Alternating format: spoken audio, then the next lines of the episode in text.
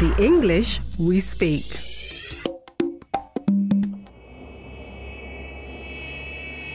Thank you for driving me to work today, Feifei.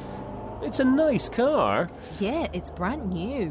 Must have cost a lot of money. By the way, I noticed you had a meeting with the boss yesterday, and you look very happy today. Good news? Yes, very good news. First, the boss offered A me pay rise. tea, and then he offered A- me a, Uh, a promotion. biscuits, and then he asked me He, he asked you if you want a post abroad. if my chair was comfortable. Oh, come on, Feifei. Cut to the chase. Oh. Cut to the chase? Is anyone chasing us? Let's go faster. See if he's still behind us. Hey, hey, hey, sl- slow down, Feifei. Nobody is chasing us. Oh. Okay, okay.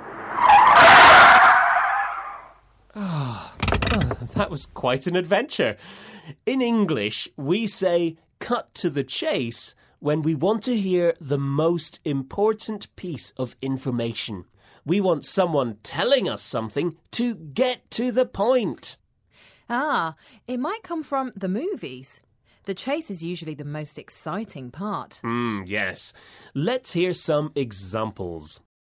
The salesman went on and on about the computer's new features till I told him, cut to the chase, what is the price? We've been going out for five years. Let's cut to the chase. Just tell me, are you going to marry me? So that's what cut to the chase means.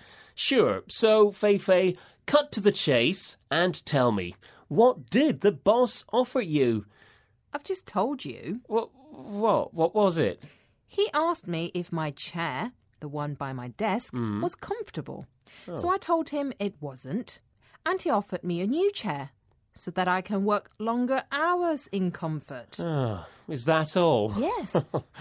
I'm always complaining about my bad back. Well, I don't have a bad back, but I'm aching for a pay rise. Let's go to the office. Bye. Bye.